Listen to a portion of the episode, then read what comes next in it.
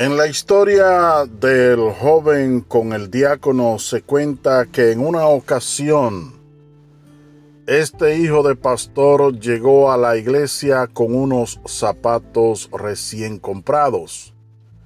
Cuando el oficial de la iglesia lo miró, le dijo, debes tener cuidado con esos calzados, ya que fueron comprados con los diezmos de los hermanos. Esta actitud de este oficial de la iglesia llevó a que este joven tuviera que pasar muchos años para que pudiera superar el trauma que le causó aquella declaración.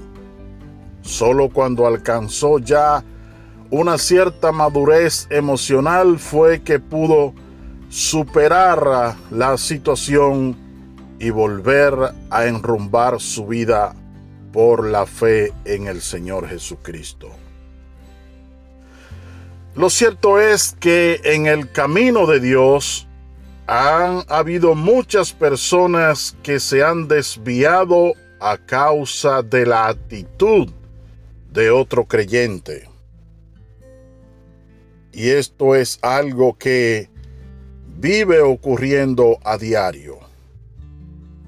Es cierto que en el mundo tenemos tropiezos, que en el mundo tenemos situaciones difíciles que debemos enfrentar y que se levantan de forma poderosa contra nuestra fe. Pero el ataque nunca es tan fuerte cuando ocurre desde dentro. El Señor Jesucristo advirtió esto y dijo que en el camino habría tropiezo. Lo cierto es que esta advertencia dada por el Señor cuando llega el momento de la realidad, cuando llega el momento de enfrentarse a la prueba, muchos no la toman en cuenta, no la tienen presente y pues la situación los vence.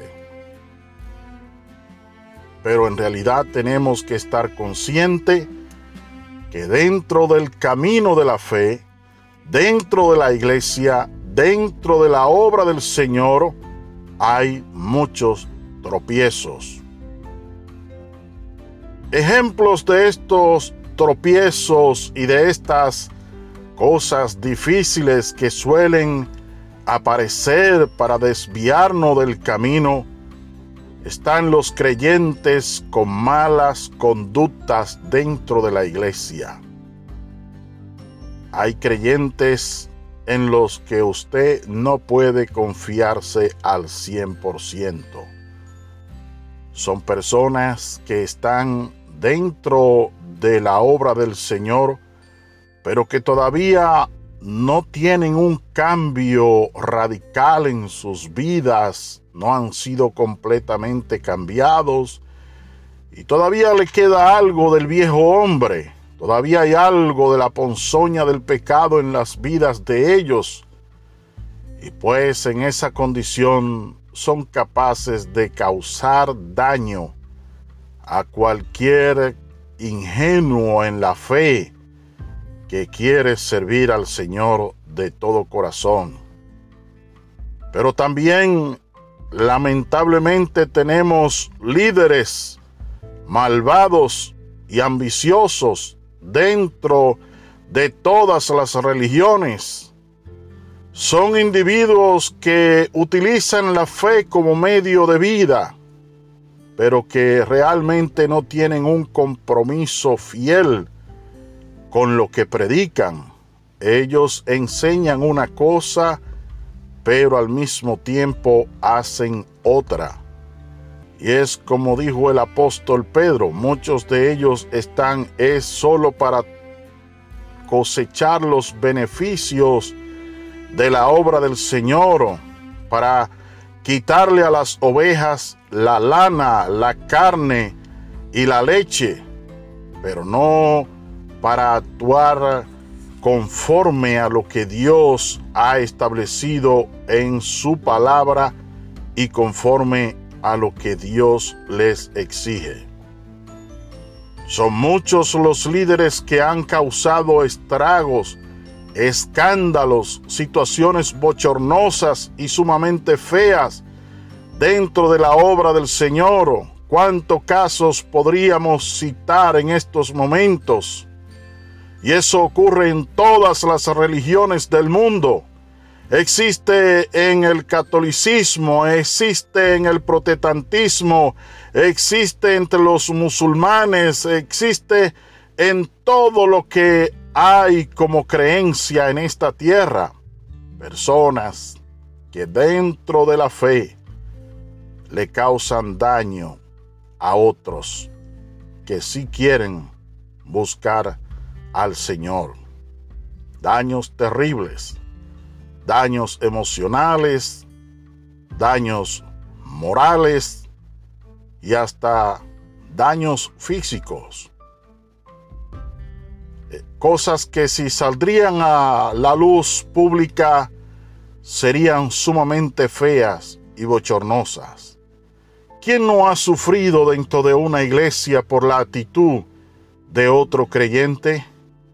¿Quién no ha sido víctima de las argucias malvadas de algún líder dentro de una religión o dentro de una fe? Individuos que son capaces de llevarse en las garras todo lo que puedan y causar todo el daño que puedan sin tener el más mínimo remordimiento, el más mínimo dolor o sentimiento por lo que están haciendo, porque su conciencia ya está cauterizada, está totalmente corrompida y son insensibles a lo que Dios ordena e insensibles también a los que ellos están haciendo.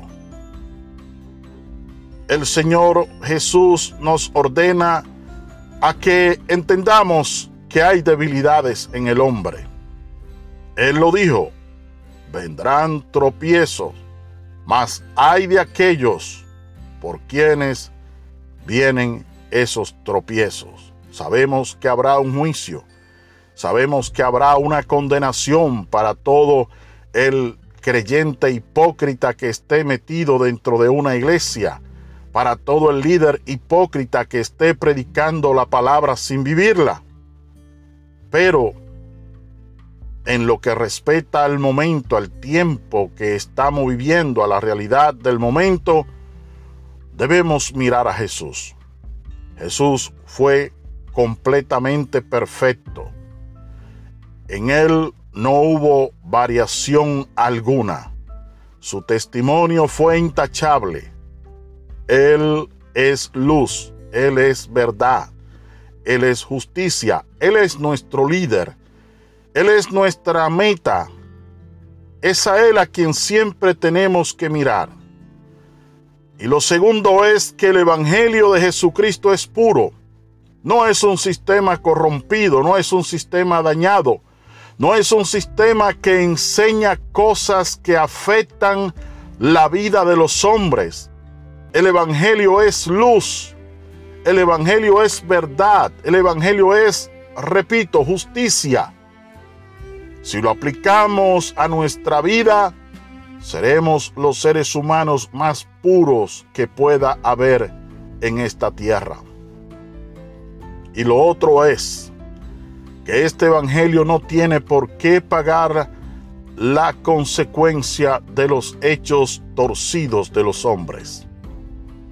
El hecho de que haya un líder corrupto en la obra, el hecho de que haya un creyente con una conducta distorsionada, eso no debe llevarme a mí a desviarme de mi fe, a desviarme de mi camino, a abandonar al Señor, porque el Evangelio es puro y el Evangelio no tiene por qué pagar las consecuencias de las maldades y de las actitudes distorsionadas de los hombres. Debemos siempre seguir a Jesús. Él es nuestro líder, Él es nuestra meta. Él es el sendero por el que siempre debemos transitar. Debemos afianzarnos cada día más en Él y saber que los hombres son débiles y que el corazón humano es complejo y solamente Dios lo conoce. Que Dios te bendiga en este día y espero que esta palabra sea de bendición para tu alma. Paz en el Señor.